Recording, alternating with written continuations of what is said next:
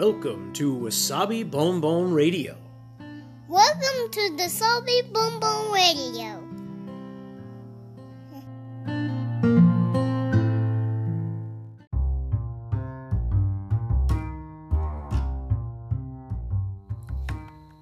皆さんいかがお過ごしでしょうか？ニューヨークシティ郊外のワーキングマザー、ロッキンわさびです。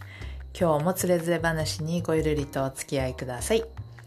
えー今日のブログでは、えー昨夜ですね、お疲れ様で帰宅をすると素敵なご飯が用意されていたっていう幸せな話を しております。まあ豪華じゃなくてもちゃんと食べるのっていいなみたいなこう話なんですけれど、えーまあ人が作ってくれたもので満足をしている、まあグダグダなこんな嫁の話をしております。私のことです。で、前、ありがたいことに毎日何かしらご飯を食べて暮らせていること、まあ、そんなことも本当にありがたいもんだななんて思いつつであります。で、人生で、まあ私の話ですけれども、私の人生で本当に何もない、食べられないっていうような日は、そこまで、そこまでのことはなかったかなと思います。ラッキーなことに。まあでも逆に、一番その食というものが荒れていた頃、荒れていたというか貧相だったというか無頓着だったというかまあでもやっぱり荒れていたすさんでいた頃はいつだったかななんてことを、えー思い出しては、えーお話ししようかと思います、えー私の場合ですねうんどうだったかなと思って思い浮かぶのが多分20代の半ばぐらいかなと思います。あとそのところはその頃はえー、と私地元が日本の広島なんですけれどもあの広島の市内でちょうど一人一人暮らしをしていたことがあってでえっ、とまあ一人暮らしそうですね。ニューヨークとか東京に比べれば広島なんでまあそれは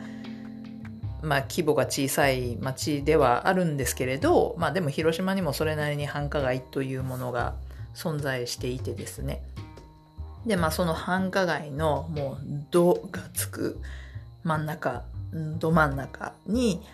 えー住んでました。でアパートまあビルの中の一室アパートですよね。そういうところに住んでたんですけれどまあ一歩出ればあのその通りはあのカフェだったりとかブランド物のショップが並ぶ、まあ、いわゆるおしゃれな通りだったんです。でそこに住んでました。で当時そのアパートのビルの1階は確かあのイタリアンのレスタレスレストランだったんじゃない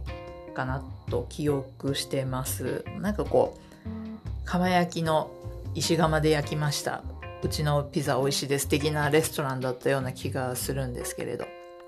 で隣のビルにはえっ、とカレーの老舗店。老舗店って変ですね。カレーの老舗、えーが入っていましたね。で2階には何かちょっと忘れたんですけれどまあな何だったかな？美容系のサロンみたいなもの？ともう一つなんか詳しくは知らないんですけれどなんかどうやらそのデリヘルの デリバリーヘルスの事務所も入ってるよなんていう噂も聞いたことがあります。まあ実際あのそこに用事はなかったのでよくわかんないんですけれどね。でそのさらに上の階に住んでてでそこは私の部屋は広めのワンルームの部屋でえーっと大きな窓があってですねそこからは街中の公園がちょうどあったんですけれどそこが見えるパークビューなロケーションでなかなかの立地でした。でまあ周りはおしゃれな街なので逆に何て言うんでしょう生活感がないというかまあ、スーパーみたいなあの日常の食べ物を買いに行くような店がすぐにはなかったです。ちょっと歩いたらありました。でもそうですね。周りにあるかっていうとちょっと違う。でまああってもコンビニエンスストア。はい。なのでまあ本当あんまりこう生活をするというような生活感がある場所ではなかったですね皆さんが買い物とか遊びに行ったりするような場所だったのででまあその当時えっ、とショップの店員をしていたんですけれどもまあそこのアパートっていうのがもう店から私が働いてたお店からもう2ブロックないぐらいのものすごく近場だったんですよ。で通勤には徒歩1分みたいな。そんな場所だったので。うんでその上その頃は結構夜遅くまで仕事をすることもあったのでお店に残っていろいろやっていることもあったのでまあもうまさにあの近いということもあり部屋と仕事の往復間にあるのは、まあ、お洋服屋さんだったりちょっとしたそういうお店だったりでコンビニがちょっとそれたとこに1個あったかなって感じですね。で本当に家と仕事とで家には寝に帰るだけみたいな本当そんな感じだった時期がありましたなので、ま料理もあまりしなかったですあのスーパーがなくてもまあそんなもんかなとは思うんですけれどえっ、とそうですね。スーパーがないからっていうのもあるかもしれないですけどそのものを買って家で作るっていう感覚もあんまりなかったですね。そういう機会もなかったし食材を買う場所も近くになかったんで。で、まあ、今は息子や夫がいるのででそれなりには気にしてしますけれどでもあの私一人となるときっとひどいものなんですよ。なのでもうもう自分だけ自分のことだったらもう大したもの食べてなかったような気がします。その頃は特に。でまた街のど真ん中でいくらでも外食する場所はありますし夜なんてお酒を出すような飲みに行くような場所はいくらでもこう徒歩で行けたので、まあ、そういう面では最高のロケーションだったんですけれどまあしかし毎晩そんな風にするようなほどあの裕福ではございませんでしたので しがないねショップ店員でしたから。で逆にこう家で食べるものっていうのはもうものすごく節約をしていてまあ人に教えられるようなものではなかったような気がします。がしかしまあ恥を忍んでその一例をご紹介するとうん当時よくやっていたっていうので思い出すのがえー、っともうシャバシャバのカレー。もうすでにまずそうですよね。こうやって言うだけで。あのカレーのルーをケチってすごく薄いのを作るんですよ。で具の野菜はもうめったに料理しないお金を使いたくないっていう人だったのでうんと置いておいても大丈夫なまずは日持ちをするキャベツ。これなんか節約貧乏の定番ですよね。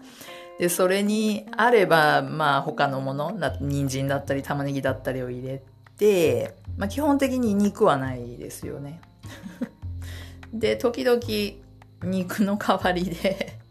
魚肉ソーセージ、あのピンクのやつで安いタンパク質を家でプラスしてました。家での安いタンパク質をプラスしてました。で、これを、まあ、あるもの、ご飯、麺類、パンなど、まあ、ひとまずはそこに炭水化物的なものを一緒にプラスして食べとくっていう感じでした。そんな、はい。全く全然素敵じゃない食食生活でしたねもうたただ食べ物を節約しながらまあでもお酒はコンスタントに飲んでいたので、まあ、そんなシャッパシャバの節約カレーも、まあ、つまみにしながらビール飲むっていうような感覚の方が多かったかなって思います。で、あの部屋にいた時に食べていた、まあ、お肉系のタンパク質って思ったらもう思い出せるものが、もうほとんど記憶がないんですけど、思い出せるのが、うんと、あの、コンビニのレジ横に置いてあるのフライドチキンくらい、それぐらいしか思い出せない。もうひどいもんです。でもそのくせ当時は、えっ、ー、と、ファッションとアルコールにお金をかけて、まあだから食べ物がひどかったっていうのもあるんですけれど、まあ華やか、言ってみれば街中のおしゃれな場所、華やかな場所に住み、まあ、一応はアパレルショップの店員でしたので、まあ、華やかな見た目格好をしてでえっ、と街中にも遊びには行っていたけれど家での食生活はすごくしょんぼり。でした。まあそうこうしているとやっぱ体にはいろいろ出てくるみたいであの頃は覚えてるのがあのすごく爪が薄くなっちゃって